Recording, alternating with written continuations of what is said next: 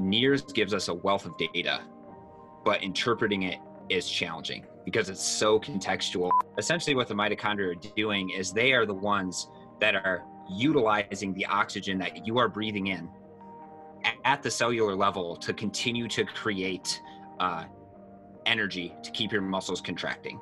But it just blew my mind that you could have two different legs on the same body that were giving you essentially opposite uh, responses in terms of THB with SMO2 trending the same way. I think that that is like a little bit of no man's land where uh, you're getting too much stress for too little adaptation. They are able to maintain somewhere between 80 to 90% of their VO2 max for two hours.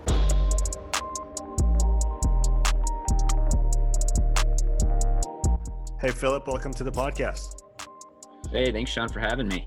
Uh, it's, a, it's a great pleasure to have you. We've been exchanging over message boards for a while, the Moxy Monitor message board more specifically. And so it's, it's a great pleasure to have you on and uh, to be able to maybe dig into some of those questions that I have uh, a little bit farther. So, to give a bit of context, you are the exercise physiologist uh, for Moxy Monitor right now. Is that correct? Yep. Yep, that's correct. Yeah, great. Can you maybe give a little bit of of your background as well and uh, where you've come from, how you found NIRS, and, and, and what you're doing today. Yeah, yeah. So I initially, uh, I'll, I'll, start kind of at the beginning. So I have a, an undergraduate degree in mechanical engineering, and uh, through mechanical engineering, um, or at least the uh, the rigors of uh, the studying, I realized that I don't didn't think that mechanical engineering was going to be right for me, um, and through some self exploration and all of that, I wound up with this idea in my head that I wanted to be a cross country coach, uh, some sort of endurance style coach. Mm-hmm. And with that, I was able to kind of leverage uh, some some good working relationships with high schools and then junior colleges and coach or be an assistant coach at the uh, national level for both high school and junior college teams. Mm-hmm. Um, and during that development, I started to have questions about okay, so what actually does make uh, somebody an elite level performer compared to their peers, and how do we maximize uh, their potential for performance? So, um, I wound up at a kind of small university in Colorado, uh, University of Colorado, Colorado Springs, and uh, was doing did my master's degree with Dr. Robert Jacobs, who is a big mitochondrial performance physiologist. Mm-hmm.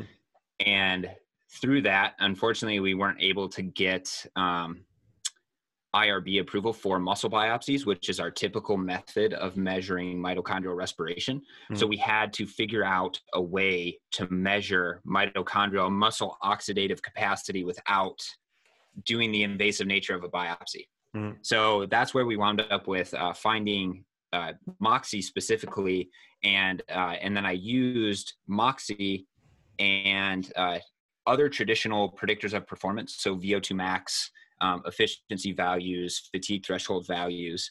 And then what we did is we did uh, kind of regression analysis to see what was actually the best predictor of performance. Mm-hmm. Um, and what we were able to do is we were able to uh, verify that indeed VO2 max efficiency and economy or efficiency and fatigue thresholds are really, really good predictors of endurance performance. Mm. Um, but then when you add on muscle oxidative capacity, you have this almost complete model of what's going on in the human body to predict elite endurance mm. performance.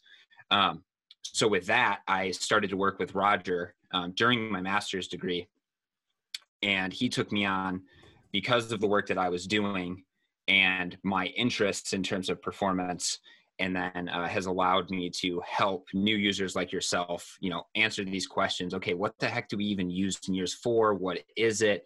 Um, how do we interpret the data? Because i think that's one of the big ones is uh, like we were kind of discussing a little bit earlier is that um, NIRS gives us a wealth of data but interpreting it is challenging because it's so contextual. And i mean Evan Peikon is is phenomenal at at interpreting this sort of stuff and getting at kind of the nitty gritty de- details.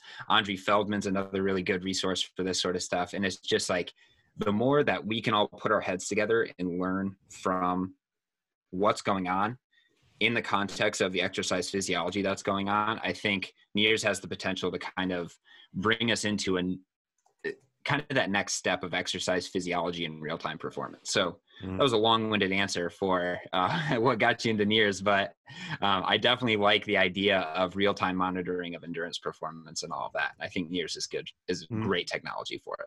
And uh, obviously, we're going to come back to it and, and talk to, about it in detail. But you're doing your your uh, your doctorate thesis now, is that correct?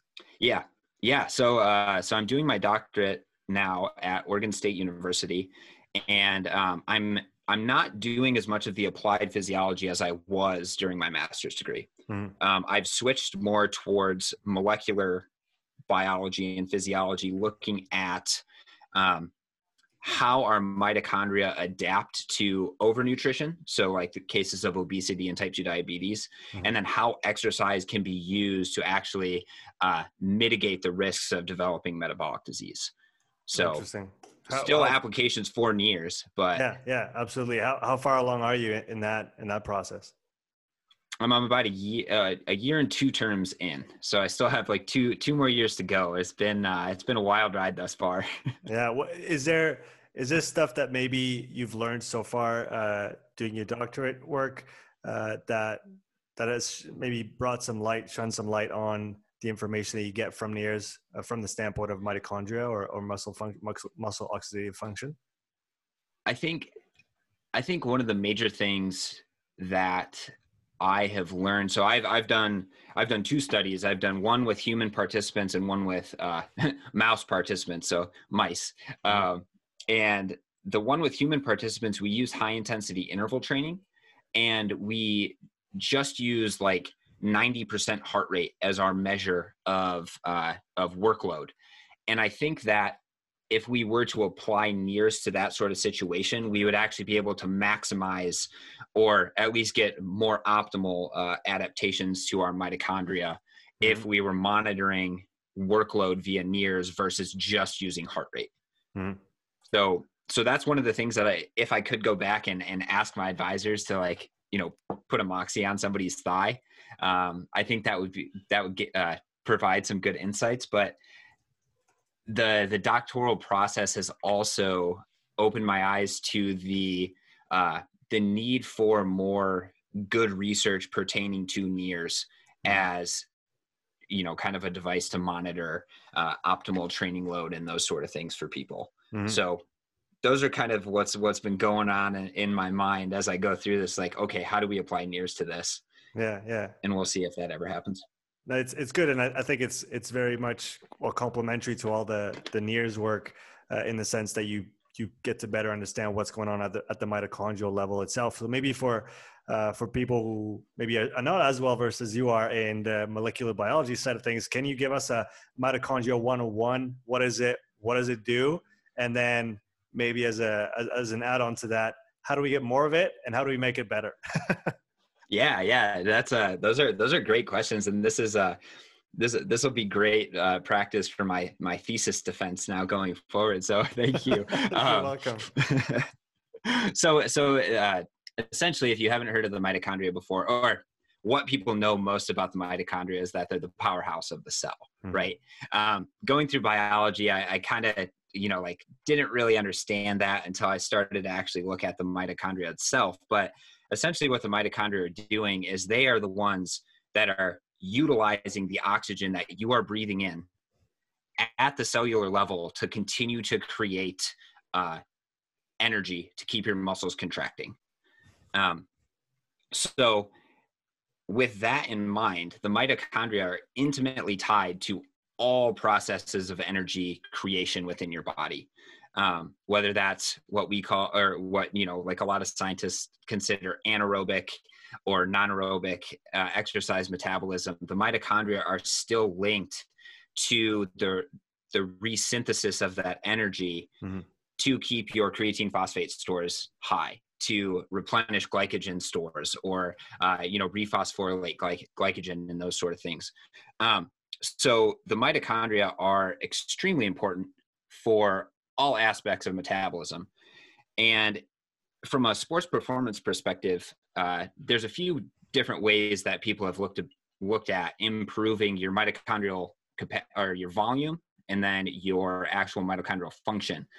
And the main determinants of, say, mitochondrial volume are going to be doing things like your uh, low intensity, really, really long, steady state sort of exercise. And that's going to expand your mitochondria. It's going to give you some mitochondrial hypertrophy, mm-hmm. as it were. And then, in order to actually improve your mitochondrial function, so the ability of the mitochondria to use oxygen, um, you need to do high intensity interval things. So, in the study that I referenced earlier, we did one minute at 90% heart rate, and then we did one minute rest. So, that kind of fluctuation in extremely hard uh, workload work bouts for a minute with uh, those minute rests is a mm-hmm. really good stressor on the mitochondria to actually get their function to uh, go up. Mm-hmm. Um, and then two, like sprint training. So sprinting as hard as you possibly can for 30 seconds, like on a bike or something like that, mm-hmm. with uh, two and a half minutes rest. So a Wingate, Wingate repeat, win, repeated Wingate test is another really, really good yet miserable way of improving your mitochondrial uh, function itself. Yeah, yeah. I was gonna say once you get past that, uh, what, what does Brian Kozak say? 17 seconds plus minus three. Uh, that's that's when trouble starts, right? Oh yeah, yeah. I uh, I was at one of the Moxy summits um, two years ago now, and we got it in our head that we wanted to see in real time how my body would respond to repeated Wingate tests. So I was up on a bike wearing a VO2 master, a Moxy monitor, and a heart rate or in a heart rate strap. And I did, I was planning on doing five Wingates with two and a half minutes rest just mm-hmm. to see the the oxygen changes and then the VO2 changes over time. And we got like three into it. After the first one, I was like pretty okay. Second one, I got like this throbbing headache couldn't catch my breath or anything like that. and then the third one, it was just downhill from there. It was like half the power output that I had at first. Yeah, yeah. I, I was gonna say, don't do this at home, kids, if you're listening. yeah, yeah, exactly. uh, is it so? If we talk about maybe what's going on from a, a Moxy trend perspective, uh, I assume that around the 15, again, 15 to 20 second mark, that SMO2 is going to be bottoming out. So that or, or, close to. I guess it depends how how fast you start your your Wingate. Mm-hmm. And so yeah, that yeah. So. Is, we, we we always sorry to cut you off. We always talk about uh, or I've heard a lot about um, you know Aaron Davis coins it uh, survival training. Once you're once you've maxed out uh, O2 depletion and then you keep on going, uh, is and and that maybe is where we could almost talk about a, a slightly more anaerobic uh, con- contribution uh, from glycolysis to the to the to the overall uh, to the overall mix. But that that let's say spending time down there, spending time at very low O2 levels because it's been fully depleted by a high intensity effort, and then continuing uh, to try and move. Does, does that have any physiological benefits? Is, is there a right time and place to do this kind of training? Like you were saying, those 30 second repeats, is that something that is, is really kind of an acute thing that you don't want to do too much of or is that something that can be used more often than we think? What do you think about that? Yeah that's a that's a really good question and i think that um, that sort of training where you are just going uh, i so I, I coach one guy for uh, for ironman triathlons and and every once in a while i'm like okay today's workout is going to be a go see god workout where at the end of that workout I want you to be, you know, knocking on the pearly gates. Like you're giving everything you absolutely have. And I would say that for the most part, that sort of super, super high intensity stuff should be used very, very deliberately and sparingly. Mm. Um, and the reason I say that is because, you know, there's a fine balance between how much uh, stress you can input into the cell and still get recovery and then come mm-hmm. back the next day and still be able to continue to function. And you know just totally obliterating everything and having to take a week off because you know you you overdid it. I mean i i make the mistake all the time. Like i do i do crossfit now and i i can only work out twice twice a week. So pretty much those two days friday and saturday i just go and i just like destroy my body. But if i was actually training for something or doing something for performance i would need to back off on the intensity so that i can recover and recuperate in order to actually be able to continue on with mm-hmm. that consistent training program. Yeah. From a from a cellular perspective, what is going on when you start drawing out those those high intensity efforts past the point of let's let's say getting SMO2 as far down as possible and then letting it recover? What if you keep it down there? What is actually going on at the cellular level that is detrimental on the in the long run again, not if like you said if it's a once a month or once every three weeks it's it's it's that acute stressor that is going to be beneficial but if we repeat that too often and too long what are the effects on the on the body yeah yeah so um, there's there's a really good paper that reviews kind of the cellular uh, stresses of uh, of what's going on during exercise and some of the major things that are that are going on is you have you know you're you're going to have you're not going to have a depletion of ATP, but you're going to have so much uh, ADP and uh, inorganic phosphate that you're actually going to start to precipitate out. And sorry if I'm getting too into the weeds here, go, but go you're, you're, going to go run into issues with uh, your calcium, uh, your your calcium control at your sarcoplasm. Mm-hmm. So you're not going to be able to contract as well, and that's kind of like why you get to fatigue. Um, you're also going to be putting out a buttload of reactive oxygen species and reactive nitrogen species when you're when you're just redlining for as hard as you possibly can mm-hmm. and what happens there is those reactive oxygen and nitrogen species can then go and bind to uh, different components of say the mitochondria and it just takes time for those damaged components to get recycled and then resynthesized and placed back in Mm-hmm. So if you're constantly overdoing it, you're going to see um, this increase in damaged proteins that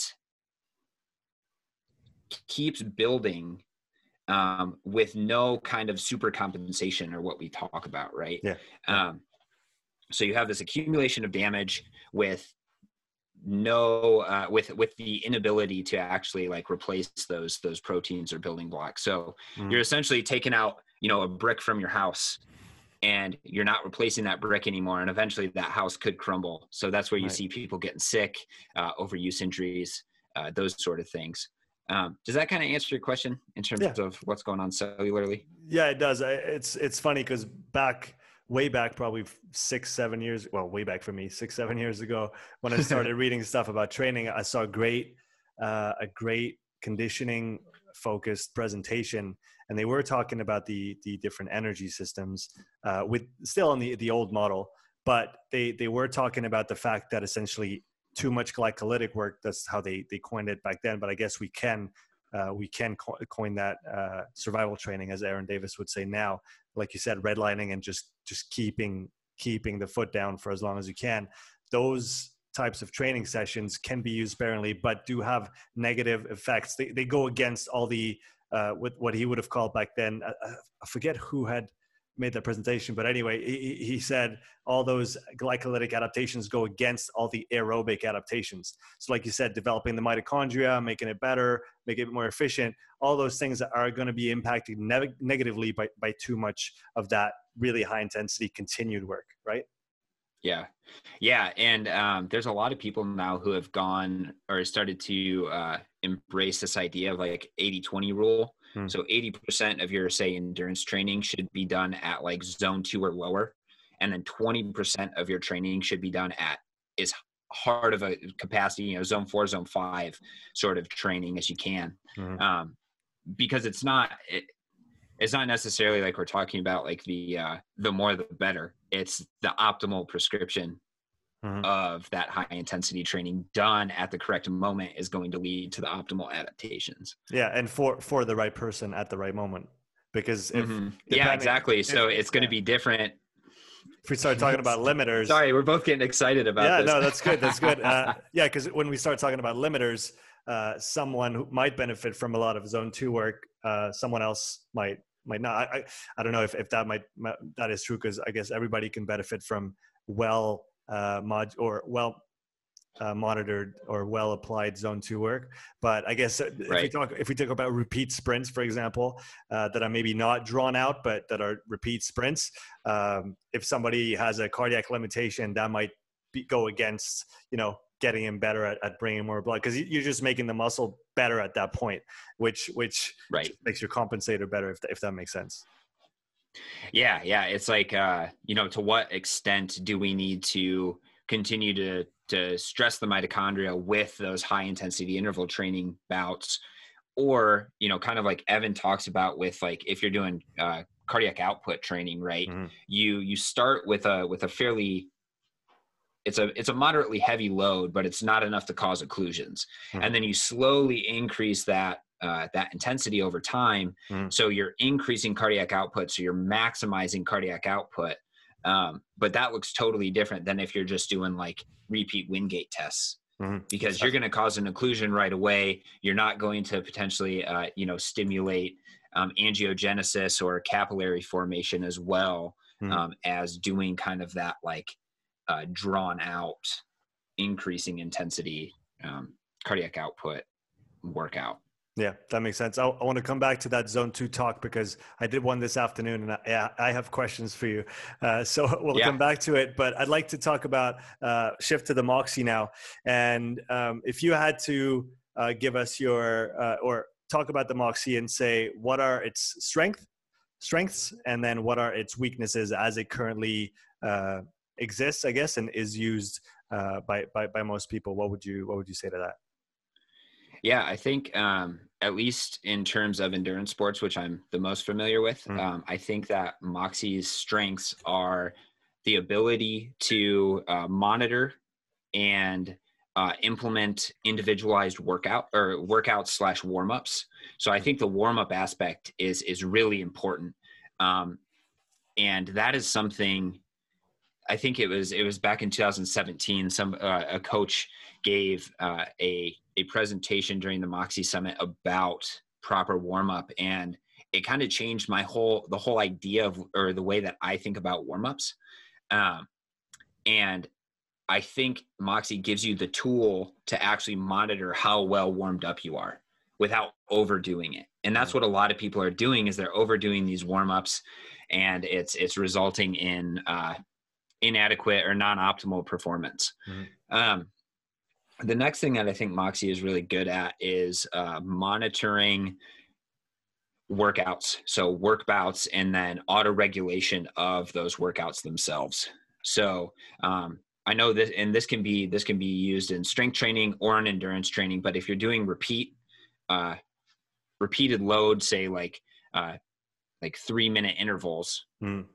then what you can do is you can set an upper limit for your rest bouts and a lower limit for your work bouts. Yeah. And when you hit that lower limit, you stop.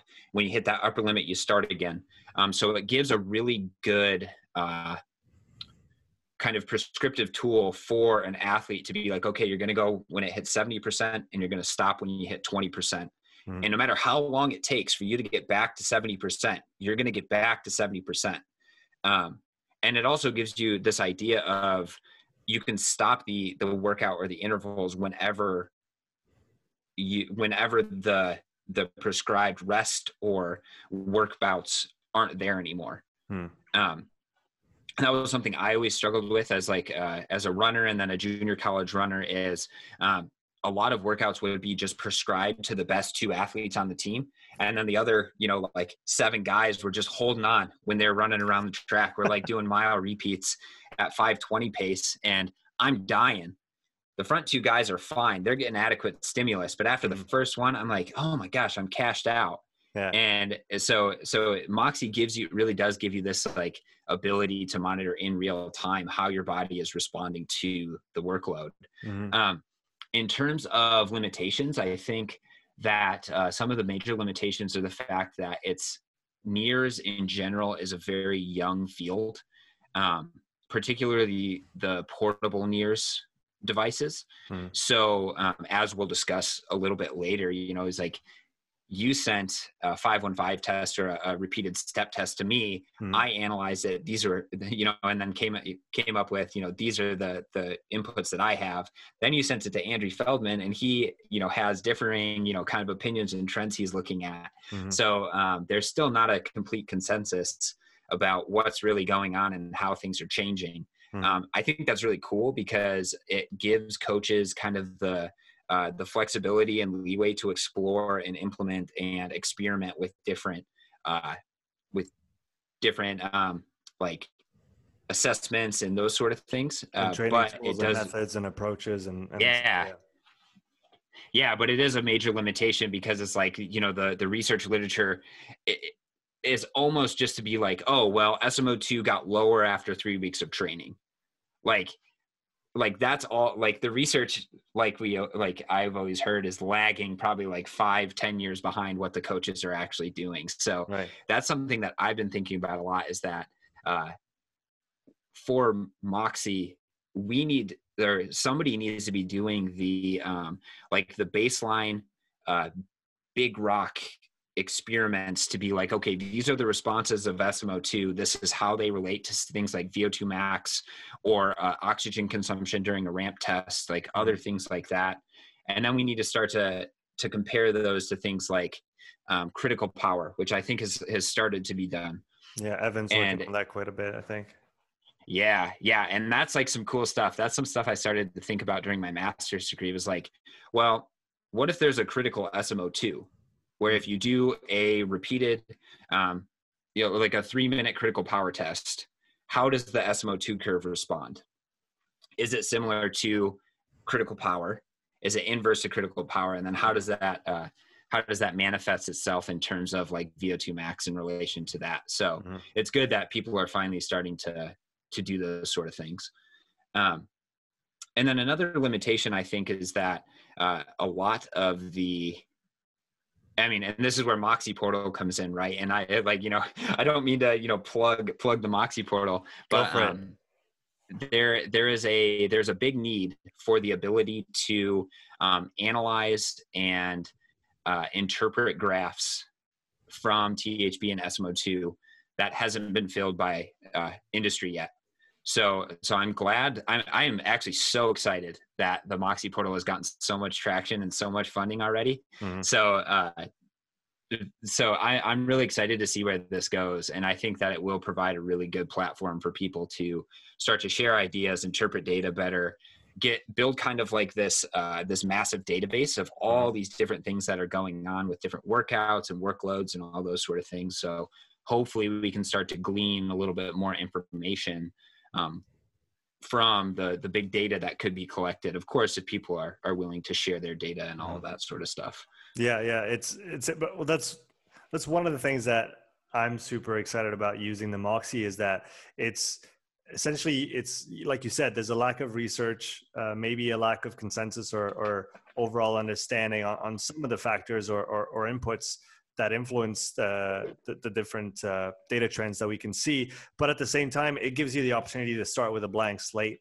and just to try stuff and then essentially make make up your own little science experiment because it literally is what it is. You know, it's like okay, uh, right now I'm I'm just I did that identical workout twice already, and I'm already seeing slight differences. For example, I did I did so I did a standardized warm up, which I realized at first I wasn't doing a good enough job with it. So thanks to thanks to Moxy, now I know that hey, I need those couple of sprint bouts at the end of my warm up. Otherwise, my SMO2 is not going to be maxing out.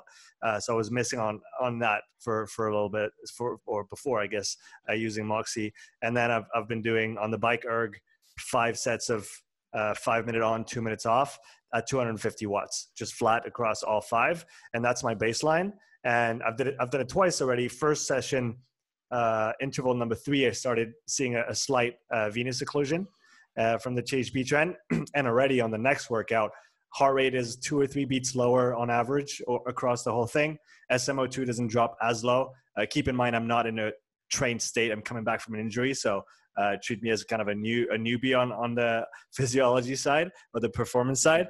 Uh, but essentially, I'm already seeing from one session to the next, two days apart, that my body's reacting differently. I'm not needing my heart to beat as hard. I'm not using as much. I'm not needing as much oxygen from a DSAT standpoint, and I'm not occluding as fast on the second uh, workout. I was only uh, starting to see a slight venous occlusion on set number four instead of set number three. And then, you know, that's well, what I want to do is do that again two or three times. And then I can go and play with it. I can say, okay, what if I use kind of Evan's approach of uh, doing a, a gradual increase in pace throughout the five minutes?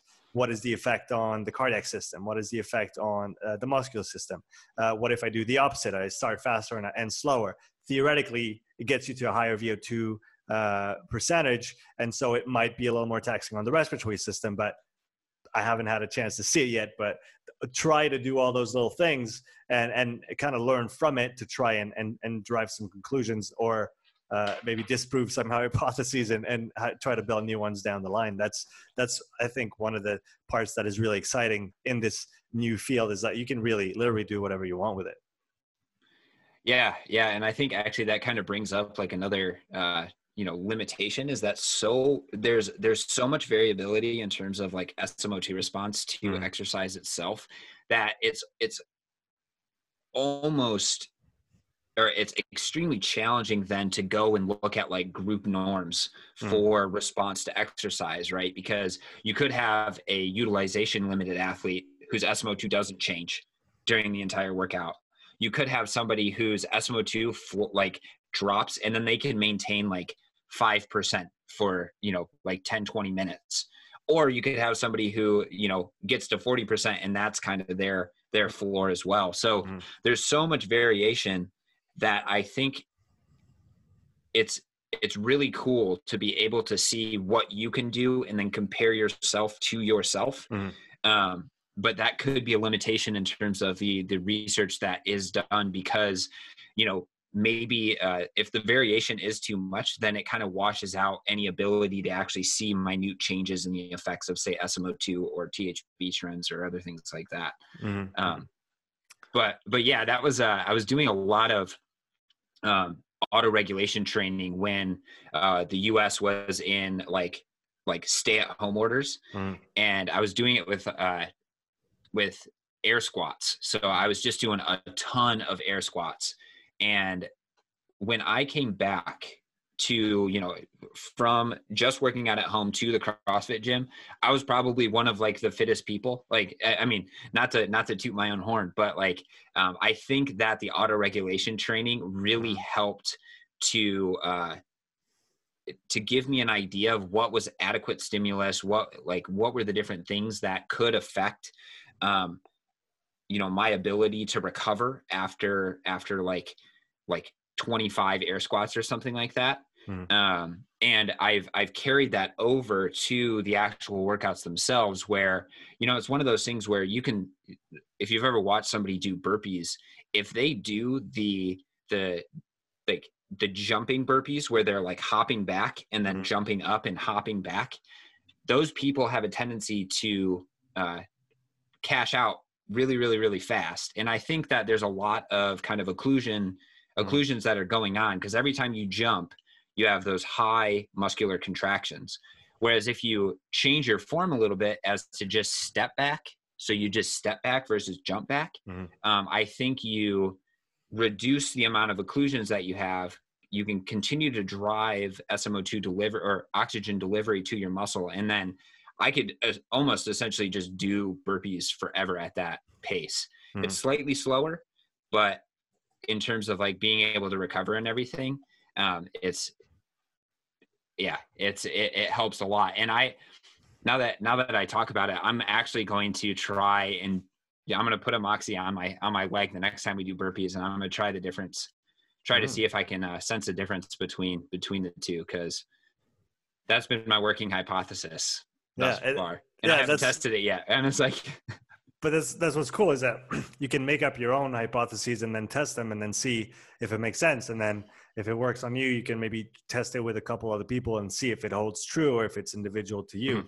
and and i think the the like you said the insights that it gives you on how you're recovering and what is going on uh, inside your muscle it's insights that you couldn't get from any other tool uh, especially not mm-hmm. in the middle of a workout and so like you said to to know yourself better if nothing else to have a better warm up that's tailored to you and your needs and then like you said, uh, what if I slightly change the the you know the the technique on this movement or that movement? What's the difference? Another one that I, I I'm waiting to try is I'm wanting to try soon is uh, you know stroke rate and damper settings on the rower uh, or on the biker. Yeah. You know, well, not the stroke rate on the biker, but uh, yeah, on, on the rower. You know, what what is the difference between a R20 and an R30 and an R36 uh, on the different systems at a given power output? and then and then the damper setting what is that actually affecting uh, and all those things that we have we have you know ideas but again do they do they hold true once we put a sensor on the leg and, and see what actually is going on yeah yeah that's actually a really good point. and um, so so the the head coach at the CrossFit gym that I go to was at so I rode my freshman year of of college mm. and um, I would always find that uh, for me, the optimal kind of stroke rate, especially for a 2K, was anywhere between like, we'll say 26 and 32. But there were some guys who were like 34 is like, is like, you know, money for them. And then there were other guys who was like, who were like, oh, well, 20, 26, you know, kind of that low end was like mm-hmm. optimal for them. And, um, I wonder, yeah, if if there's any sort of correlation between, say, uh, respiratory limited athletes, cardiac limited athletes, and then their preferred stroke rate or uh, cadence on a bike or mm-hmm. other things like that. Because I know I struggle on the bike. Uh, anything lower than about 70 RPMs just destroys me.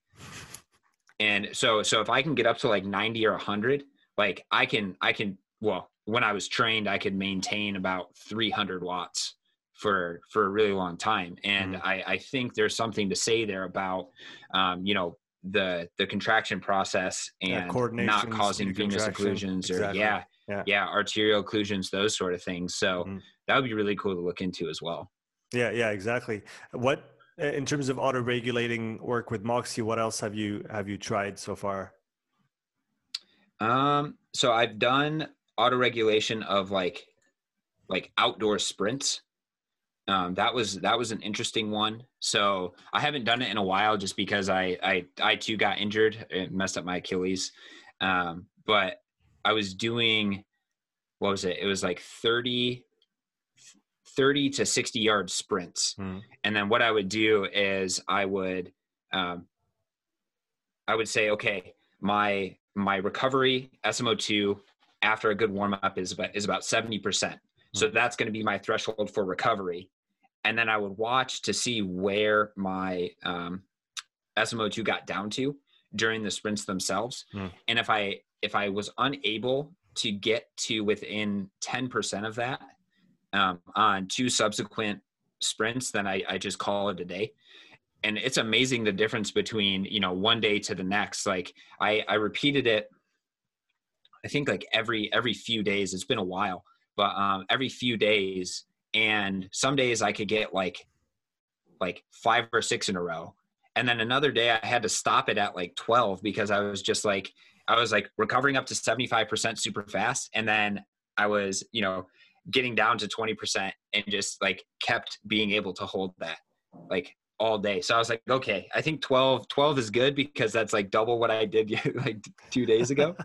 Um, but that kind of brings up another another kind of point is that um, you know, I could have kept going, but I think that, you know, in terms of staying consistent in, in, uh, in like the long run of like performance, it was better for me to cut the workout short at 12 rather than keep pushing and eke out that last little percentage of say like like damage or reactive oxygen species or metabolic flux mm-hmm. um, just in order like for the recovery process to continue to occur Mm-hmm. Do, you, do you have a talking about sprints uh, running specifically? Do you have a favorite placement for the sensor? Is it a VL like on the bike? is it is it worth it putting it on the hamstring? Uh, what what do you think? Um, I've I've found that the vastus lateralis is is generally um, fairly responsive. Mm-hmm. Um, it's it's a big muscle, easy to target. Uh, I I don't have very much hair on my on my thighs just because I wear kind of like tighter pants and stuff, so the hair is always rubbed off. So uh, I don't have any issues with like tape sticking. Hmm. Um, I could see utility. Like, say for instance, if if I went back to do like sprints now, I would probably put it uh, on my gastroc, um, especially on my affected leg, mm-hmm. just to make sure that I'm monitoring SMO2 um, at my kind of weakest link right mm-hmm. now, mm-hmm. uh, just to just to see how things are changing. Because because in the past I've done. I've, I, I have two moxies, so I've done uh, bilateral SMO2 tests mm. during um, during like a 515 test and it's pretty amazing. You can get you know upwards of of 20 to 30% difference if you have strength differences in your legs coordination differences between your legs past injuries those sort of things. So hmm. um, so yeah i would typically target vastus lateralis just because it's it's so kind of robust. Um, but i've had success you know at, with the gastroc I haven't really done as much the hamstring just because um, I think hamstring muscles are a little bit smaller, so they're a little bit more challenging to try to you know reach back and look you know where the where the actual hamstring is and all that. Mm-hmm. Um, but that's just my experience. Yeah, that makes sense, and and you bring up a good a good point, which is using NIRS as a as a monitoring tool for either return to play or, or uh, re, rehab uh, or to, like you said, to monitor for potential injuries. Uh, how much more work or how much uh, how much work have you seen other people do in that realm when it comes to using using it almost in in the you know as as a physio almost uh, rather than a, yeah. a, coach or an athlete? Yeah, I've actually um, discussed with a couple of physiotherapists. So Nancy Quick comes to mind. She works out of uh, out of Colorado, and she has started to use uh, Moxy for return to play, namely with um, I think I think they're older older population that like triathletes and, and those sort of things, but um, there have been people that I've talked to in the past that have definitely used uh, Moxy to monitor SMO2 in say like an ACL rehabilitation uh, protocol. Mm-hmm. Um, we have to remember that Moxy is not FDA approved, so right. it's not actually a medical device or mm-hmm. anything. Um, but I do think that it could be a useful tool for physios to get an idea of um, how is this athlete coping with the different uh, strengthening exercises, training exercises, those sort of things that they're doing to get a more uh, precise measure of say tissue quality the ability to uh, contract and extract oxygen mm-hmm. um, those sort of things because i at least at least from my understanding uh, up until this point uh, i don't really think that there is was any device that you could use that actually monitored how this specific muscle was responding um, to a return to play sort of situation. It's more like, oh, we'll, we'll measure strength between the legs, try to man, like, you know, get those to even out. Mm. But oxygen is so is you know so closely related to all muscle contraction. It's like you know if you could look at oxygen levels, why wouldn't you do that? That's. Mm. Today's episode is sponsored by Strength Coach Network, the number one education and networking platform for strength and conditioning coaches. Strength Coach Network offers over 200 hours of video education delivered by elite level presenters such as Dan Pfaff, Jay DeMayo, Derek Hansen, Cal Dietz, and Buddy Morris. If you work with or want to work with team sport athletes and take your coaching to the next level, you will find everything you need to know on topics such as speed development, plyometric training, conditioning, rehab, program design, and much, much more. Strength Coach Network also allows you to interact with hundreds of coaches from all over the world, ranging from top NFL, NBA, and MLB coaches all the way to the grassroots level. You can ask questions, respond to popular threads, and get valuable insight from the best in the business. Strength Coach Network also covers career and business development tailored specifically for coaches. If you want a resume critique, need to get ready for an interview, or are looking for professional networking advice, go to strengthcoachnetwork.com slash upside to get your first month at half price. That's strengthcoachnetwork.com slash upside. Yeah, and if, so. if, my, if my memory serves, uh, Aaron Davis has a good presentation on the Moxy Monitor YouTube channel about uh, using uh, the Moxy in that context. So for those who want yeah. to go dig a little bit, you could go check that out. I think it's a, uh, it's a good place to start. Um, I want to talk about, so I want to try and maybe ex- explore the things that are a little bit more difficult with you, since since you're you're, you're the man for the job. Um, if, if, people want, let's say, an overview of how all these things work, I recommend uh, you go check out maybe the other episodes I did with Andri Feldmann, Evan Peikon, uh, Aaron Davis, Patrick Estes, Brian Kozak, just to name a few, uh, or even with Roger. But so one thing I want to ask you is, uh, what SMO2 trends have you seen so far that still don't make sense to you? So there, there was somebody who, when I first started to get into the uh, kind of like like work with NIRS and Moxy as the staff physiologist, they reached out to me on the forum, and they showed one leg that was uh, it was it was during a 515 test.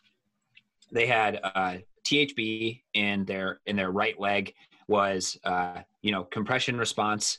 So at the onset of the load, THB would go down, stay flat, and then come back up, mm-hmm. and then SMO2 would drop accordingly throughout uh, the the intervals. And then as that moved on, um, it actually stayed a compression response the entire time. Um, SMO2 just kept a drop, kept dropping lower and lower and lower. Mm-hmm. But then in the opposite leg, at the onset of uh, of load, it was the complete opposite. It was like completely opposite THB response. It would go from you know kind of low and spike up, and then just hold flat. And at first, like that just like blew my mind. I was like, "What the heck is actually happening here?" Um, and then after, obviously, you know, talking with Evan and getting a little bit more comfortable with like these THB responses, that's you know definitely something that's like either a venous occlusion or uh, depending on if it if it were to get flat, an arterial occlusion. But it just blew my mind that you could have two different legs on the same body that were giving you essentially opposite uh, responses in terms of THB with SMO2 trending the same way. So it indicated to me that, you know, it's like maybe it's not as simple as looking at just one leg or one muscle, even though, you know, if you have one Moxy, that's like the best that you can obviously do and you can still get a lot of useful information out of it. Mm-hmm. Um, but another thing is that I think a lot of people, you know, they'll like, it's it, it's what Evan kind of says in his uh, NIRS physiology course is like everything needs to be uh, interpreted in the context of what the data was gathered in. Mm-hmm. Um, and a lot of people, when they reach out to me on the forum or other things like that, they just say, "Hey, here are the responses. What the heck's going on?" And my bet, I'm just like, "Well, uh, I don't know exactly what this person was doing, but." you know based on based on what's actually happening x y and z could be going on mm-hmm. and um, that's how i generally answer questions is like this is what could be happening but we probably need more information because if this is happening then this could be happening you know mm-hmm. so on and so forth so i don't have very many specific um, like examples mm-hmm. but the more descriptive somebody can be the better i think uh, we can interpret uh, these responses contextually Mm. Uh, we'll stay on the SMO2 for now, and then I want to talk about THB as well a little bit after.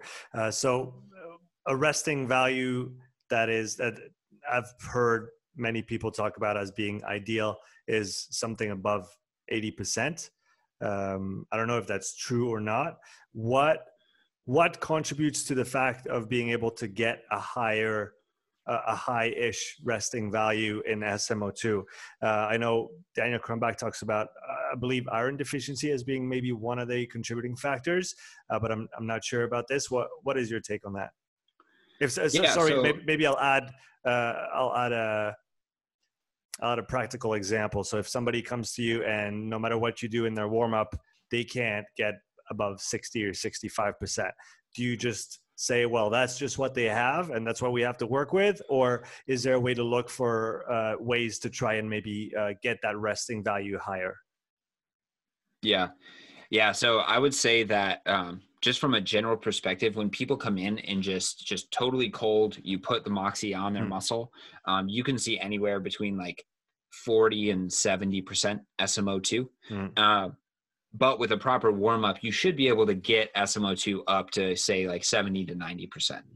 I would say those would be um, kind of the targets that we would be aiming for. Mm-hmm. I do not, I am not familiar with the literature in terms of like anemia and SMO2. Mm-hmm. It's completely possible if you were anemic, you would have less oxygen carrying capacity.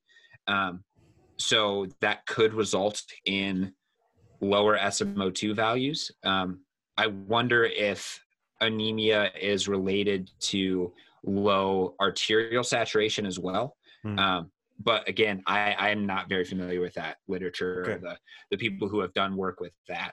Um, in order to maximize SMO2 for a warm up, though, what I would say is that there's a few different ways you can approach it.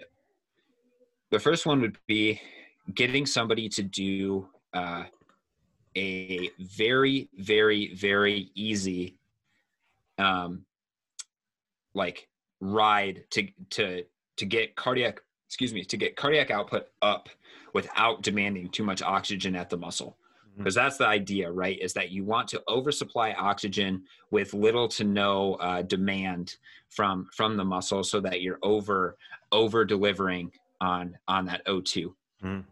Um, if that doesn't work then doing something like a high spin rate say on the bike or um, you know on, on the run just to get kind of uh, an oxygen gradient going. So you're you're by increasing that cadence you're going to increase the demand for muscle. You're going to see smo2 go down and then you're going to get uh, a buildup of metabolites that could stimulate vasodilation mm. and then after proper recovery so walking or really really easy biking you should see kind of a uh, a peak or a hyperemic response mm. in that uh, in that smo2 and that should continue to rise if you repeat those uh, those fast, quick um, cadence intervals. Mm-hmm. And I know, um, so Richard Wharton, uh, he he runs a YouTube channel called Online Bike Coach, and he has done some some really cool, comprehensive like warm up uh, YouTube videos. So mm-hmm. if people are interested in that, I do recommend uh, checking him out.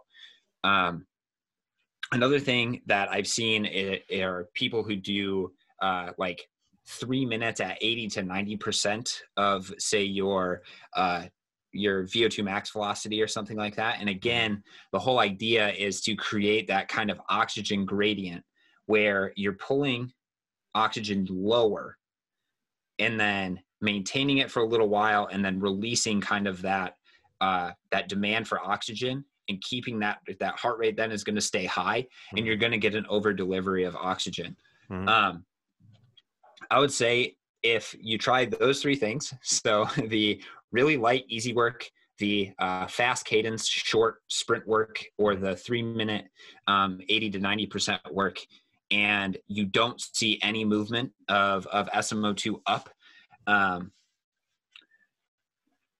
th- oh man, that would be hard. Uh, that would be that would be a challenge because they, they, there's got to be some sort of you know compensation if they're working hard enough mm. um, at those two like sprints and 90% mm. or if they're working light enough at that uh, really easy pace if they're not working light enough then what you're going to see with smo2 is it's just going to go down and just stay down mm. Whereas if they're working light enough, it should go down and then it should start to rise over the course of time. Mm-hmm. Um, so just like tweaking those sort of things and and maybe with like uh so I know for me for running, like my SMO2 has a tendency to be really, really low all the time. Um, so maybe starting an athlete with like a bike warm up and then transitioning them to a run mm-hmm. could be a good uh, intermediate step to raise SMO2. Does that kind of does that answer your question? Yeah, yeah, that, that makes sense. So essentially, they, cool. they they should be able to get to that 70 to 90 range uh, with a proper warm up. If not, maybe there's yeah. other questions to ask. Yeah, and there could there could also be issues with uh, say the position of the sensor or mm-hmm. something like that. If it's mm-hmm. really on um, like a lot of connective tissue, you're yeah. probably not going to see very much change in SMO2. So just maybe maybe moving the sensor, you know, a, a few centimeters up or down that's always um, another thing that I that I encourage people to look out for. Mm-hmm. Uh, let's talk about the the other side of the curve. Uh, after uh, a workout or after uh, a hard interval, you have that reoxygenation, resaturation that's that's going on. So you have that SMO2 trend that's coming back up, and that should if all things are well and if the person is ready to do another one, go back to your recovery baseline or recovery threshold, however you want to call it. What are the main things that affect the rate of resaturation after uh, either a short interval or a longer interval? Yeah, so the rates of reoxygenation, I think, are dictated by um, your the amount of uh, ATP that needs to be replenished to the PCR to phosphocreatine and glycolytic systems by your mitochondria. Mm-hmm. So if it's more, then it's going to be slower. Mm-hmm. Um, your heart's ability to deliver oxygen and oxygenated blood. So so your pulmonary and your cardiac capacity to uh, deliver and exchange metabolic byproducts with oxygen. Um, I think those are those are two of the the major factors. Mm. I know on the flip side of things, so the rate of deoxygenation is actually uh, dictated fairly accurately through your mitochondria's ability to extract oxygen. Mm. So if you're doing like an all-out uh, exercise test, um, the ability of your mitochondria to extract oxygen is going to make that curve a lot steeper. Mm. Okay. You're going to be able to reach that 0% a lot faster. Yeah. And so on the way back up on the resaturation side, if you see someone who has a very slow resaturation uh, curve or a very flat, let's say resaturation uh, curve, uh, what kind of work would you would you prescribe to that person in order for them to recover faster? Let's say it's a maybe it's a a team sport athlete like a rugby player or a soccer player. You want to be able to sprint you want to be able to recover fast, fast or faster than you are if you're not recovering fast, mm-hmm. uh, so that you're ready for the next effort. Uh, is there some some interventions that you can uh, that you can program for that person in order to get them to improve their rate of resaturation? Yeah, I would say I would say even like the the first thing that I would look at is like is how is that person recovering? You know, are they uh, are they lock kneed just standing around? Are they walking around? You know, are they like what what sort of posture do they have? Because if you're um, at least from what i've seen in like a 515 test the rate of resaturation of smo2 is highly dependent on what leg is up what leg is down mm. how much weight you're putting on different legs. Um, and then more specifically with running um, if you are standing lock kneed on the side of a treadmill you're not going to be you're going to be causing occlusions to happen right? So you could be limiting how much oxygen is actually uh, reaching those muscles and then being recirculated.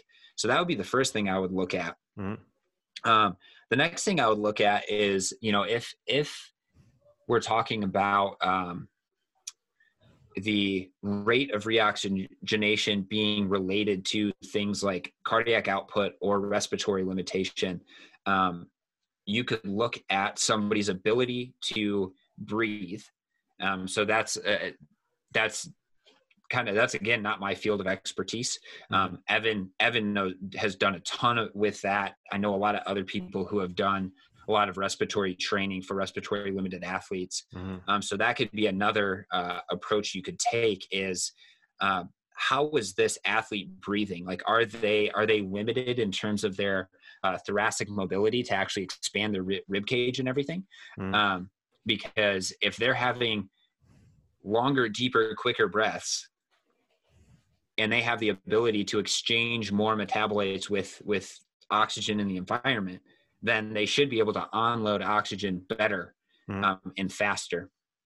Um, and then the last thing would be uh, looking at kind of an athlete's cardiovascular output or kind of targeting their VO2 max. And I know that so VO2 max is not you know necessarily the best predictor of of performance, but what it does dictate is the upper level or the the ceiling for um, oxygen just oxygen utilization within the body.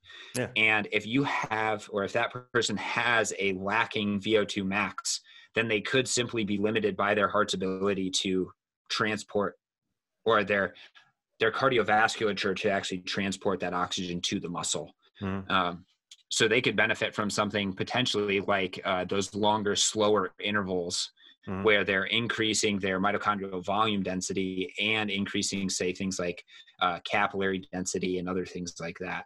Mm-hmm. Uh, so there's a, there's a lot of ways to skin the cat, as it yeah. as it were. That's I, I like that. Uh, since you talked about the slower work, I want to dive into that. Like I said, I I did a session this afternoon. I was going to go for a nice bike ride because it was beautiful outside, but my front tires busted. I was very disappointed. So I went to the gym, that- sat on the bike er, in the sun, and uh, I thought, hey, I'll just do a what Daniel would call a zone two, so where you have a balance between supply and uh, utilization. So just trying to aim for a flat SMO2 uh, curve. And so I, I, just plopped myself at 50% and decided that that was my my uh, my let's say my level for the day. And i just tried to stay between 48 and 52 uh, for an hour on the bike.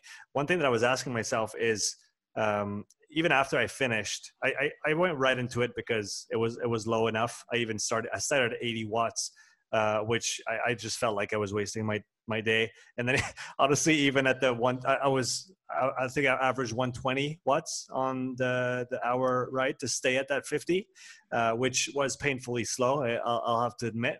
Uh, I think I sweat two drops and that was from the sun not from the bike uh, so one of my questions coming off of that very very easy bike ride was should I have done a warm up with more intense work in order to get my SMO2 to? I, I'm I usually sit at 80 to 84 uh, after a good warm up. So should I have done that first and then gone down to maybe a 60 65 percent, uh, or or is it okay to just go straight into one of those zone twos, even if that percentage is going to be lower? What do you think about that? Yeah, I think um, so. There's there's there's three different SMO2 responses in general to a workload, like a constant uh, workload that's being applied. You can have SMO2 rise, like we were talking about earlier, mm. where um, you know you're you're over delivering oxygen and and not utilizing as much. You can have kind of that flat line which indicates that you're reaching some sort of homeostasis in oxygen delivery and oxygen utilization. And then you can have that that ever decreasing trend towards uh, you know your your fatigue level uh, you know whatever if that's 10% or whatever it is. Um, so i would say that really anything that allows for uh, that homeostasis so that flat line to be reached that's probably giving you adequate stimulus in terms of um, you know like nice nice zone two uh, maybe zone three training mm. um, i in this case for me i would actually err on the lighter side um, well so i guess it depends if it's a rec- if it's like purely a recovery workout i would err on the the lighter side of things and try to get that smo2 to go up mm-hmm. Um, and the reason for that is that if you're over delivering oxygen, then you're hyperoxygenating the tissue. And with the idea that hopefully you're able to kind of supply more oxygen and nutrients to that tissue for that hour of your time. Mm-hmm. Um, and that's again, if that's like purely a, a recovery workout. Mm-hmm. If it's like zone two, something like that, then I think you know, no matter um, if you do a warm up beforehand or if you just jump right into it, um, if you're reaching some some level of of homeostasis, I think that you would be getting kind of the same stimulus and, and adaptation there. Mm-hmm. Um, go ahead. Yeah, the I guess the follow up would be what is the right percentage level to sit at? Because I probably could have pushed the watts a little bit and sat on 40%. Uh, I, I, can, at this point, I haven't done any prolonged all out sprints, but I, I've seen SMO2 peak below 20. So I, I can definitely go, go there. Uh, so yeah, again, what is, what is the right level for that kind of work? Cause it is, it is flat, but if it's flat at 20%, 30%, 40%, 50%, 60%, it's not the same workload. So how do you, how would you decide right. on, on that? Right. I would say I always try to steer athletes away from what I would call like zone three training mm. um, because I think that that is like a little bit of no man's land where uh, you're getting too much stress for too little adaptation. Mm-hmm. Um, it's it's a great like racing zone because you are reaching oxygen homeostasis for prolonged periods of time. Um, but that would mean that like say say you know that your low is 20 and you start to transition from that flat SMO2 to that uh, you know gradual decline in SMO2 at uh, 30%. If you were doing say 30% training where you could still um, operate at homeostasis, you're riding that line of like uh, like lactate threshold training or fatigue threshold training or whatever you want to call it, critical mm-hmm. power training, um, which is that's challenging on your body, right? Um, so if if you're aiming to try to you know push your lactate threshold up your power uh, your critical power then i would say yeah you want to be riding that line mm-hmm. but for a you know prolonged long exercise bout one to two hours i would say like as long as you're not actually you know uh, reaching that smo2 decrease mm-hmm. um, the the lighter you can go you're still going to get you know good adaptation or good stimulus from just being on a bike for two hours. Um, it, i mean from your perspective you're like oh my gosh i literally am dripping like two drops of sweat this entire time. This seems so useless to me. Um, that's that's where it gets challenging right? Is because you're a strength and conditioning coach and then you have to, and then you ask your athletes to do that and they're just like no man that's like that doesn't seem like it's even worth it to me mm-hmm. Yeah, but, so, but, but at the so, end of the day, if that's going to drive the adaptations that we're after, then that's that's right. what it is, and and that and yeah. that's probably why so few people actually do that low, true low intensity work. Because you know, all, all my dreams went out the window today when I realized that this was actually low intensity work, and it and it was yeah. it was beneficial, but it is so low intensity. I mean, when Charlie Francis said keep you keep your highs high and your lows low, that's what he meant. Yeah. He's like, you either yeah, go or you really, really, really hold hold yourself back, and and that's yeah. like you said, it's uh, avoid the no man's land, right? There's another one that comes to mind is uh, I think Kierwin and Flat. I don't know where he got it from, but uh, medium works in clothing, not in training. Uh, so you, you either have to be above or below, and and the no man's land you want to kind of st- steer clear from, right? Yeah, yeah, and that's um I mean even if you look at like the elite level Kenyan runners, like they'll start their long runs at like 10 minute mile pace. And these are the these are the guys that can run 436 for 26.2 miles. Like 10 minute mile pace is slow.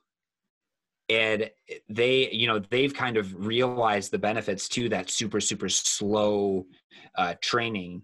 And I mean, of course, over the over the years of accumulating 120 miles a week and whatnot, like you're you're gonna eventually get pretty fast. But um, I, I think that there are lessons that we can learn from a lot of these people, especially if we if performance is your goal. It doesn't matter if you say quote unquote have the fastest hour long workout.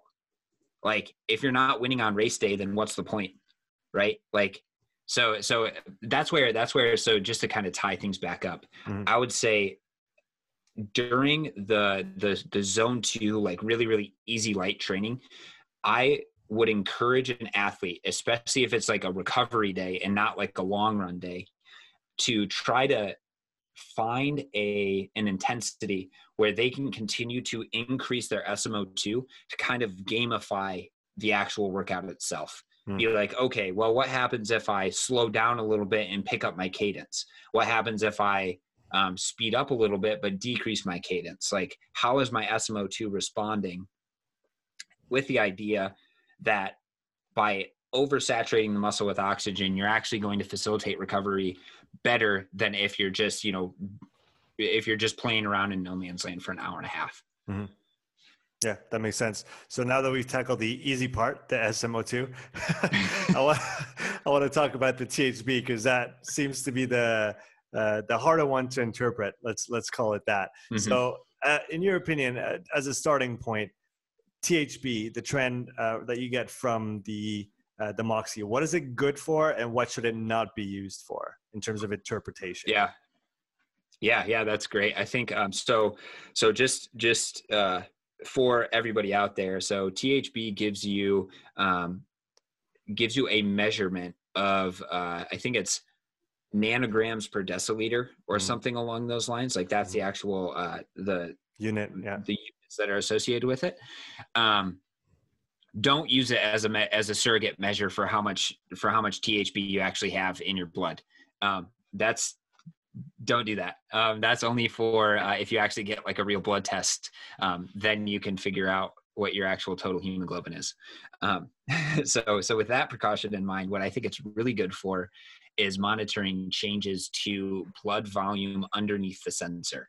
Mm-hmm. So you can get an idea of how your uh, blood volume is changing over time with different stimuli. So the different exercises that you're doing.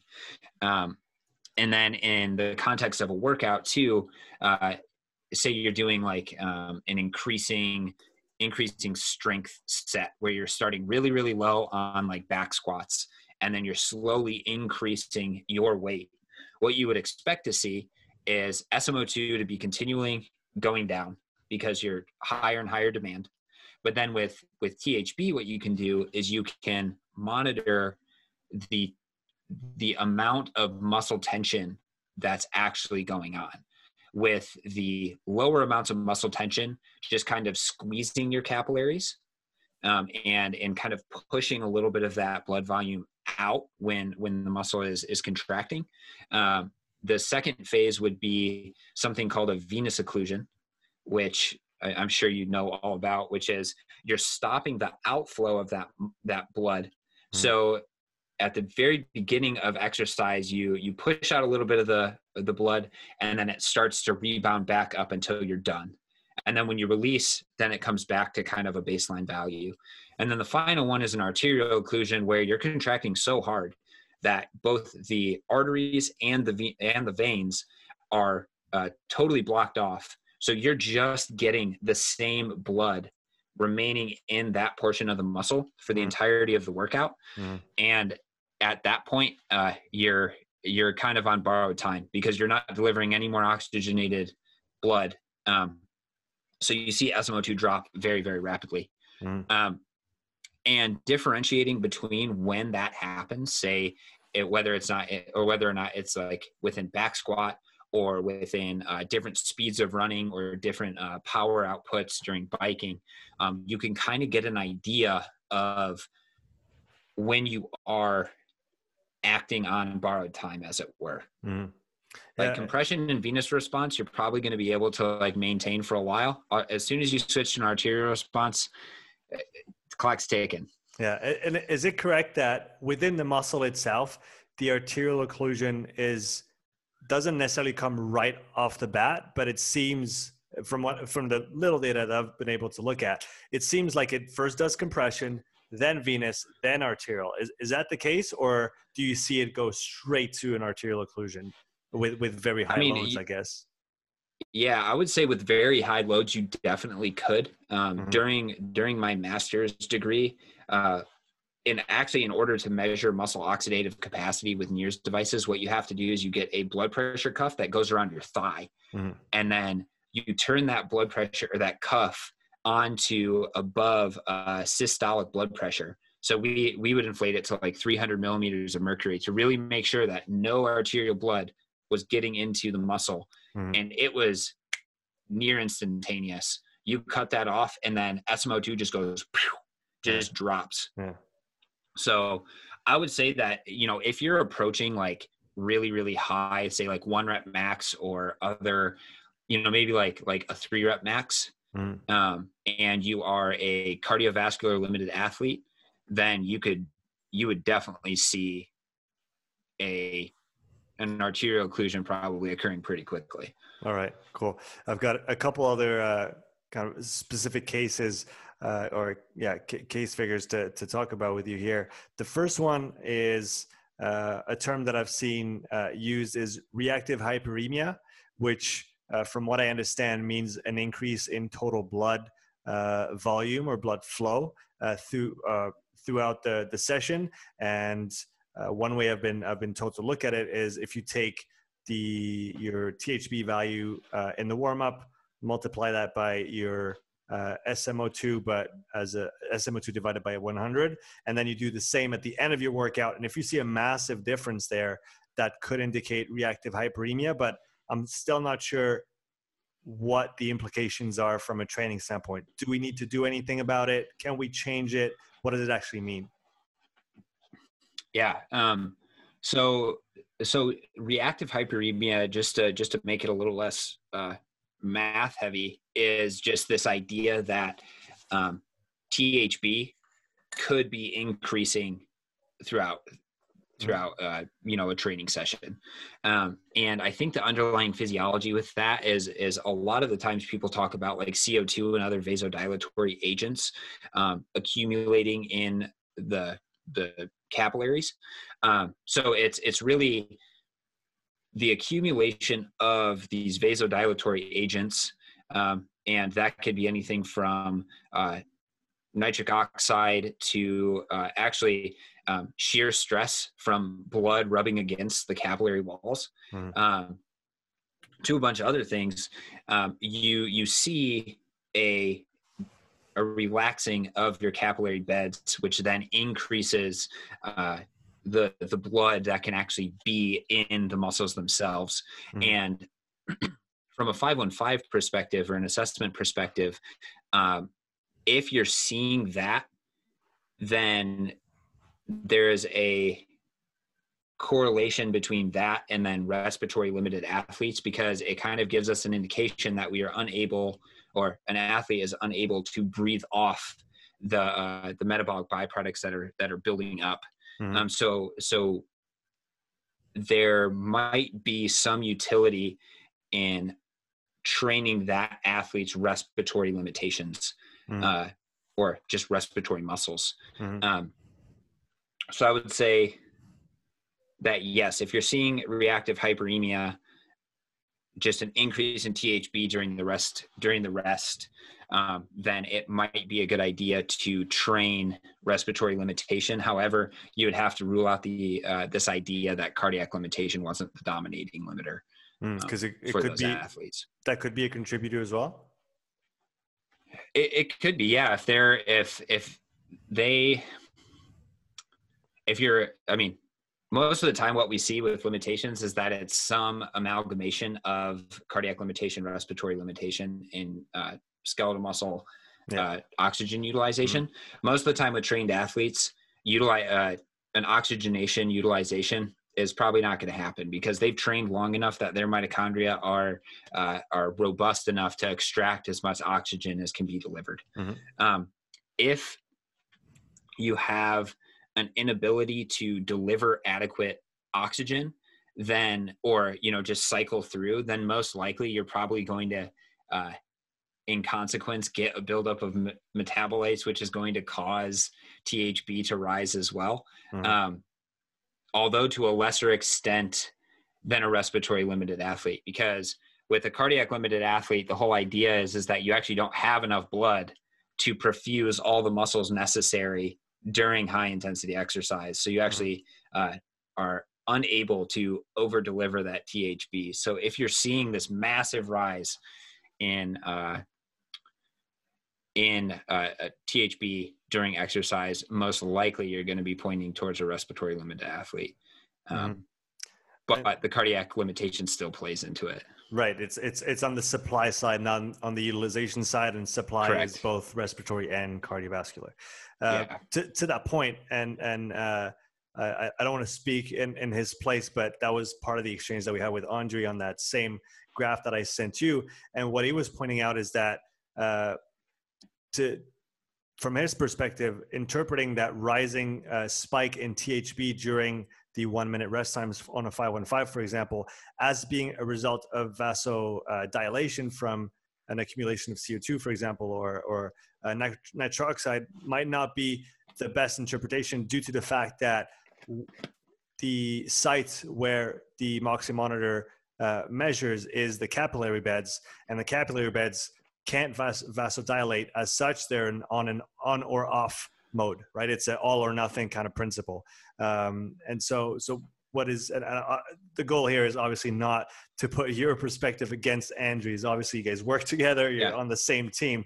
But w- what is your perspective when you, when you hear that, and and and and what would be the rationale behind behind the the the answer?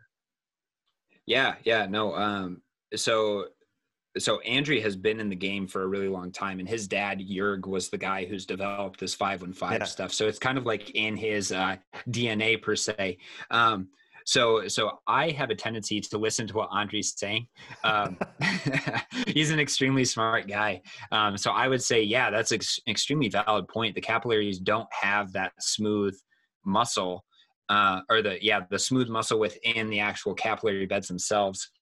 So it's probably a challenge then to measure if there is vasodilation, vasoconstriction going on because we're not actually measuring um, the arterioles, which I, am pretty sure I, I got to remember back to my cardiophysiology class um, that has the smooth muscle in it. Mm. Um, but all of those areas are all of those areas are still reacting to what the muscle is is putting out. Yeah. Um, so I guess maybe it's not adequate just to look at THB when identifying a respiratory limitation, mm. um, because you would need to identify if the person has, um, you know, the the FEV1 over FEV6, I believe that's the, one mm. of the mm-hmm. measures. Mm. if they have limitations in that, yeah, or or have um, the, have the VO2 master or PNOE on and actually measure what is going on on the respiratory side to be able to determine hey that's there's a drop in minute ventilation starting at that intensity and that's where we need to focus the work. or an in, or an inability to increase minute ventilation after yeah. a certain point as well yeah, exactly yeah. yeah yeah so so so yes i think that um it's it would be a good starting point to be like oh this could be a respiratory limitation although as andri does point out you know you don't have uh, the reaction from the capillaries to those metabolites just because they don't have the smooth muscle to do so. Mm-hmm. Um, so, so I would say it's probably a good starting point. And uh, you know, to amend my response to you on the forum, I would say that I would say just that it's it's a good starting point that there could be a respiratory limitation but you need more measurements in order to actually determine if it's respiratory limitation or cardiac limitation. And um, i mean just from that perspective like we're not actually measuring cardiac output ever with the moxy monitor. Yeah. and i don't know of a good device like I, i've been on a few cardiovascular physiology papers and i don't know of a good device that actually measures cardiac output well. That's definitely that, that's got to be that's got to be the biggest missing part of this whole equation, right? Because we're able to get all the ventilation data. We can get respiratory frequency, uh, tidal volume, minute ventilation, all the gas exchange information, o, v, VO2, uh, VCO2, uh, the way those interact during an effort. We can get SMO2 at the muscle site. We can get THB trend. We can get uh, heart rate frequency um, or heart rate, sorry. Um, but we can't get how much blood is coming out of the heart from a volume mm-hmm. standpoint. That's that's got to yeah. be the, the biggest missing link in this whole this whole the, the, the I guess the the assessment would be com- almost the loop would be complete if we had that value if we could measure that accurately. Would you agree to that? Yeah, yeah, I, and I think um, you know I don't I don't know uh, of a good way of us actually measuring cardiac output other than I think so I think with like cardiac patients what you can do is you can do a radioactive dye within the blood mm-hmm. and then you can do an MRI on somebody's uh, heart while yeah. they while they exercise and stuff obviously that's not going to ever happen with like athlete an athletic population as cool as that would be yeah. um, that would probably be the gold standard in in seeing uh, heart perfusion and then potentially measuring um, flow mm-hmm. but another thing that we could that could potentially be of, of use is um, you know maybe if there's a little bit more sensitive devices for measuring like mean arterial pressure mm. or other things like that mm. because all of those are tied in and um, you know then from you know if you know two variables you can figure out the third variable in equation right yeah. so um, maybe through that we'll be able to figure out cardiac output but yeah as of right now like you were saying i think that's what we're missing majorly mm.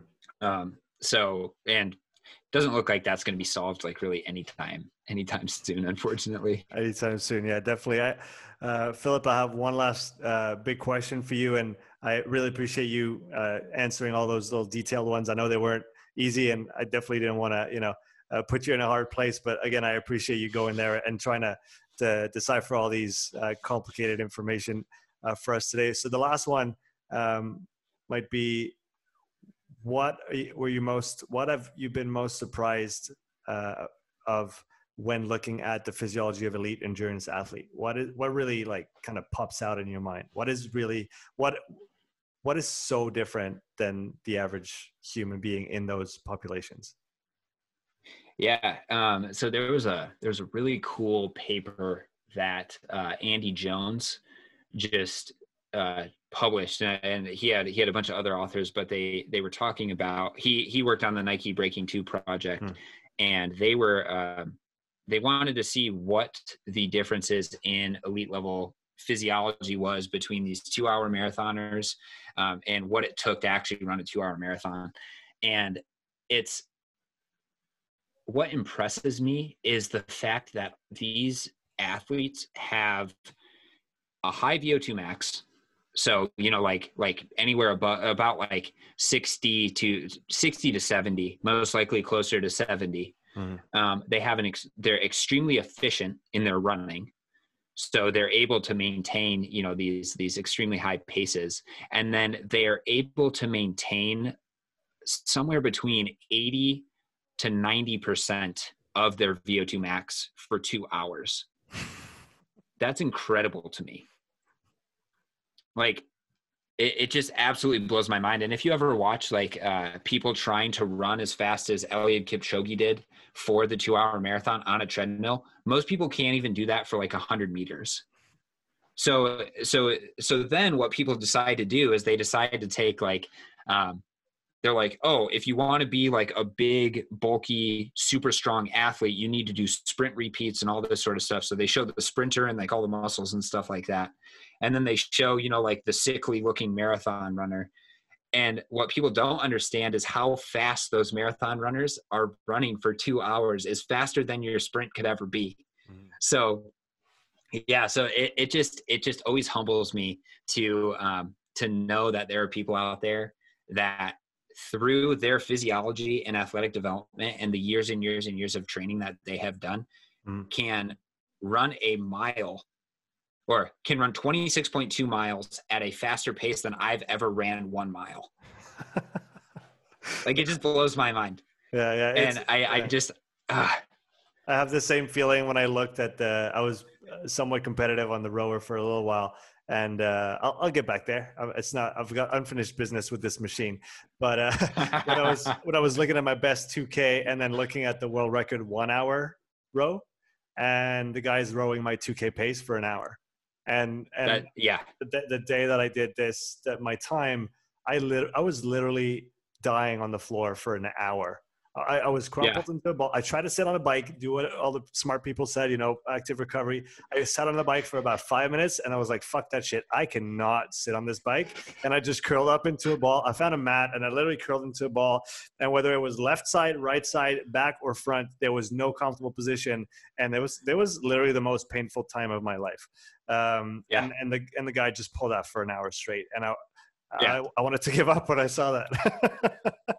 yeah it, it just it, it just always blows my mind like yeah so so for instance my my best 2k time was you know so much slower than like even like the best guys on the on the rower or on the rowing team as well. And i just remember getting done with it and like the last three strokes i actually could only see like one dot on my screen with like and and then afterwards i just slumped over and just couldn't move for like 10 or 15 minutes because i was just so spent and then you have these guys yeah that are that or ladies included who are pulling the same thing as you for an hour and you just did it for six plus minutes and you're dying and then they're probably going to be fine afterwards mm-hmm. yeah yeah it's it's it's pretty crazy uh, talk, talking about elite athletes and on on the endurance side i don't know if that's something you've had time to to dig into so if if not we'll just pass but something that evan mentioned was uh, and I don't even remember the exact term, but mitochondrial uncoupling or decoupling. Does that speak to you in any way? Um, essentially the. I think. The the. Yeah. Do you have anything? Go ahead. Yeah, the the main thing was I believe was that just because you have the same VO2 max, obviously your efficiency can be different on the on the technical side of your event but it can also you can also have different efficiencies on the mitochondrial side. And depending on what uh, background you have uh, in terms of ancestry whether you're more from the northern hemisphere or i guess closer to the pole or closer to the equator there are some significant differences which might explain why you see uh, nordic folks with very high vo2 maxes but like ungodly high, like 90 plus. Uh, but that might not actually transfer directly to a, a huge performance because of that uh, mitochondrial situation. Whereas Kenyans that might not have, uh, to just give one example, obviously, but the popular one that might not have a, a, an absolutely high VO2 max, but through their uh, mitochondrial efficiency, I guess, if that's a thing, uh, they're able to get a lot more out of the whatever O2 they're able to take in. Does that make sense? Yeah, yeah, that's um that's actually a really interesting perspective, and I haven't uh, heard or talked about that with with really anybody. Um, but what I could imagine is that um, you know, say for instance, right, you have ancestry from people who grew, uh, who have grown up in uh, you know these these higher latitudes where it's cold all the time, right? So so what your mitochondria do aside from ATP resynthesis, so keeping your energy stores adequate, is uh, they can actually produce a lot of heat. Mm. So, so during high intensity exercise, mitochondria actually get up to about 50 degrees centigrade, which is incredibly hot. Mm. Like, yeah, incredibly hot. So, um, so maybe from that perspective, a lot of uh, the so these these Nordic skiers who have 90% via or 90 VO2 maxes of 90, which is incredible. Um, maybe they are losing more of their uh, energy, especially at that high intensity exercise, to heat. Because, yeah, because, yeah, because they've they've evolved to produce heat as a way to, uh, yeah. To, to, they, they've they've evolved to be mitochondrially inefficient for heating to stay warm. yeah, yeah. Yeah.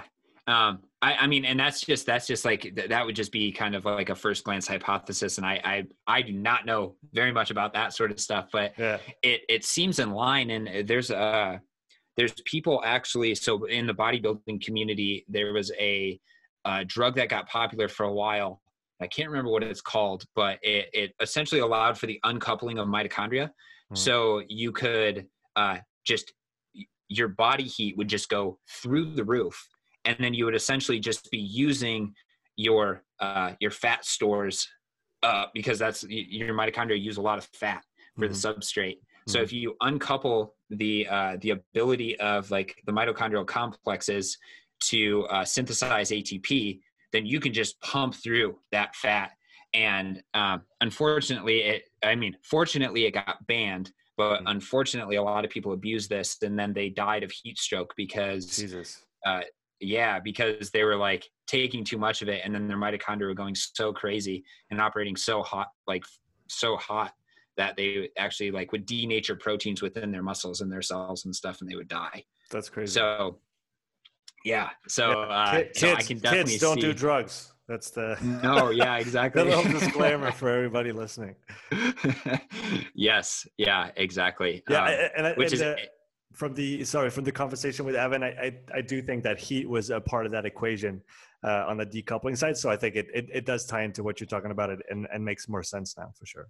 Yeah, yeah, and um, uh, it would be interesting to see if because uh, I know I know that there's a higher level of decoupling in um, brown adipose tissue mm. um, versus versus white adipose tissue. I just don't know what the extent of that would be in, say, uh, skeletal muscle. Mm-hmm. Um, but I do I do know that there is some level of uh, there is some level of uh, inefficiencies you know within the mitochondrial respiratory chain that could then be leading to uh, overloads and heat and it would be really interesting to actually get to see uh, what the differences are in um, so what we call uh, what we would call that in uh, mitochondrial respiration would be electron transport capacity mm-hmm. so the amount of oxygen that your body can use by just transporting electrons through your mitochondrial respiratory chain um, versus coupled respiration, which means that those electrons that are moving are actually being used to synthesize ATP. Mm. And um, what we can do in our experiments is we can we can in, enforce an uncoupling and then see how much capacity we have to uh, continue to to to push electrons through the electron transport system without ATP as well. Um, yeah. Interesting. So yeah, so look for look for like part two F on my dissertation to be something along those lines. That's awesome, uh, Philip. Again, I really really appreciate your time and I appreciate you uh, trying to answer all those those really hard questions that I brought up. Uh, to finish on a maybe a, an easier, lighter note, uh, what do you look forward to seeing from the the Moxy and the NIRS community in the coming uh, months and years? Yeah, yeah. Well, um, I am extremely encouraged by these uh, these sort of conversations um, because I think that you know when when people live in uh, kind of this this world of sounding board and confirmation bias, then we never we never grow and get better. So mm-hmm. um, I want to kind of throw it out there to everybody that um, through the development of these technologies and methodologies and having you know great people on the front lines like yourself, um, I am always kind of changing my the way I think about Moxy and the interpretation of it based on new information that's introduced to me. Mm. Um, so I'm hoping that through the community of people using Moxy more, uh, we can continue to have and build upon this research and understand the physiology underlying performance and uh, in in sport and all of that. Um, and then also, I'm really excited for. Uh, I'm really excited for the Moxy portal actually because I've been waiting for you know something to just give me like auto regulation workouts mm-hmm. and um, other things along those lines, which is really going to help simplify um, the process and the interpretation of uh, NIRS variables themselves, mm-hmm. and kind of and hopefully open it up to a larger uh, a larger range of people um, as opposed to just the people who are kind of the, been the early adopters as of late. You know, like the really intelligent guys like Aaron Davis and Evan and Andri Feldmann and all of those guys who are like on the front lines, really understand physiology and the interpretation and all of that, mm-hmm. and hmm. just provide really good information for all of us. So. Um, I, I really enjoy being part of this community, and I am excited for kind of the next steps of it. Um, and as always, I mean, uh, Sean, if you ever have any questions or anything like that, anybody who has questions about Moxy can always reach out to me. Um, my email is philip at moxymonitor.com, mm-hmm. um, and that's Philip with one L. Uh, or you can reach out to the uh, the free Moxy forum and just post your post your graphs, post a little bit of context, and uh, we have a ton of people who either answer questions or do our best to to answer questions and everything. Um, but I really appreciate the the opportunity to talk to you, and and I do appreciate the hard the hard questions because it, it helps me think about this sort of stuff. So thank you for that. No, it was a great pleasure, man, and uh, hope you have a great day. Yeah, thanks.